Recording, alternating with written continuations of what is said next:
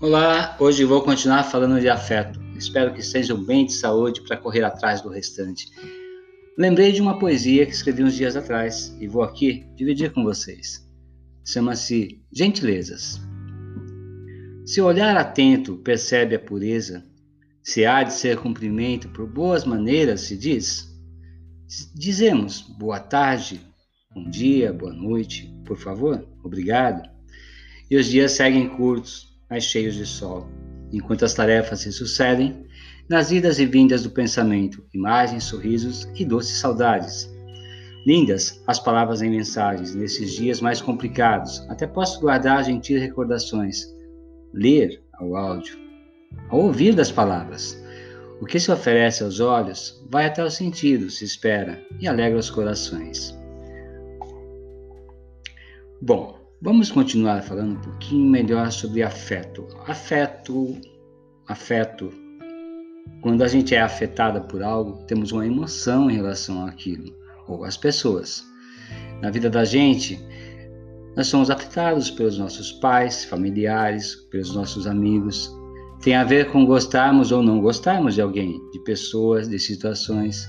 Afetos sempre estarão presentes na ação humana, ou seja, estaremos tristes ou felizes ao realizar algo.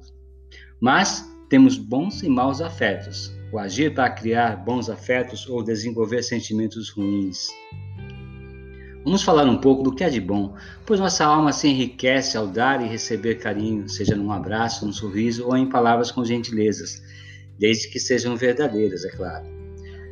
Por isso é importante sermos sempre sinceros em tudo.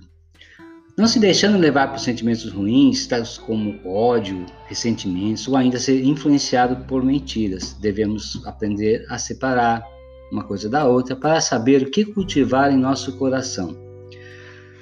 Sabe aquele amigo que não quis brincar com você no recreio, que não te dá atenção, apesar de você ter muita estima por ele? É normal ficarmos tristes, mas a tristeza não pode se instalar no coração da gente. Podemos escolher o que levar conosco Podemos escolher pelo bom, pelo belo, pelo útil. Se não ajuda e coisas ruins nunca vão ajudar, vou me esforçar para não levar comigo, sejam ideias sobre pessoas ou fatos da vida. Quando estamos por perto dos outros nas suas dificuldades, sendo amigo verdadeiro, aprendemos juntos a ter esperanças, desenvolver o amor e nos interessamos pelo bem-estar das pessoas que nos cercam. Pergunte a quem estiver ao seu lado com o coração aberto: como você está? Não por perguntar apenas, mas espere pela resposta.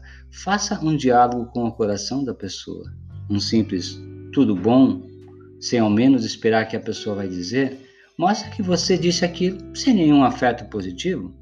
Isto não colabora para vivermos melhor. E a ideia, ao ouvirmos aos outros, é desenvolver os melhores afetos em nosso viver junto de cada dia.